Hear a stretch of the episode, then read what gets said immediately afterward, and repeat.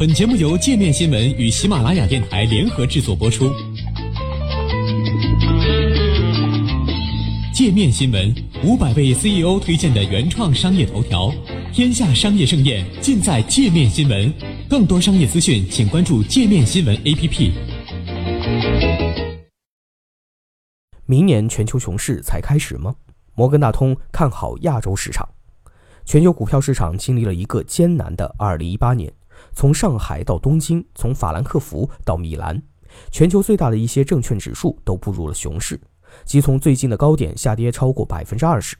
上周五收盘时，美国纳斯达克指数也步入熊市，标普五百指数则离熊市仅有一步之遥，从高点已下跌近百分之十八。资产管理公司施罗德集团的首席执行长郝瑞成在一封致客户信中写道。因为利率上涨、英国脱欧等政治事件的发展，以及中美两国间的贸易摩擦，几乎所有市场，包括股市和债务，今年都出现下跌。另外，全球经济增速放缓进一步加剧了投资者的担忧。十月，国际货币基金组织将其对二零一九年的全球增速预期降调了零点二个百分点。该机构称，贸易冲突将导致中国和美国的增速放缓。更糟糕的是，对于即将到来的二零一九年，专家称目前还看不到反弹的迹象。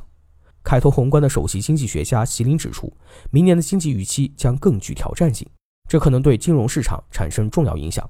全球股市明年依然会很挣扎，美国股市可能将会迎来大幅下跌。建银国际证券的全球策略师乔利也持相似观点。他在接受 CNBC 采访时说：“我也希望能更乐观些，但我看不到更多积极因素，明年将更糟糕。”我们现在还处在全球熊市的前半程，未来一年熊市还将加剧。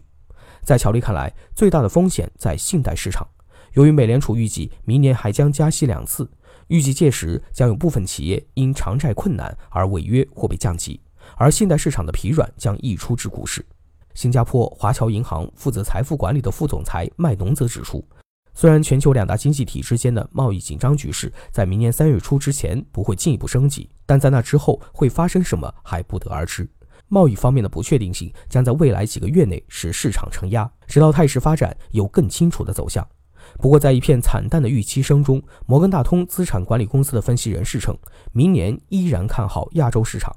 今年大中华区市场跌得非常惨重，上证指数跌了逾百分之二十，深圳成指跌了约百分之三十。香港恒生指数下挫近百分之十五，其他亚洲市场也没有好到哪里去。日经二二五指数今年跌逾百分之十，韩国综合股指跌了近百分之十七。但摩根大通亚太地区和新兴市场投资专家珍妮特唐指出，今年的市场虽然很困难，但他们维持对亚洲地区的长期看涨。珍妮特唐认为，今年美元升值损害了亚洲市场，但这一趋势将在明年扭转。他预测。随着美联储在二零一九年的某个时候停止加息，再加上美国经济增长触顶，并面临财政赤字和经常账户赤字的双赤字现象，美元很可能转而下跌。至于投资者担心的中美贸易形势，在他看来，其中大部分负面影响已经被市场计入股价中。九十天的休战期，再加上中国的态度，我们相信市场应该能企稳。更重要的是，珍妮特唐认为，在亚洲市场，企业的营收实际上很健康。而且其市净率已经低于长期平均水平，这通常意味着股票被低估了。因此，从整体上来看，随着风险降低，基本面维持稳固，我们认为，二零一九年亚洲股市将有更好的表现。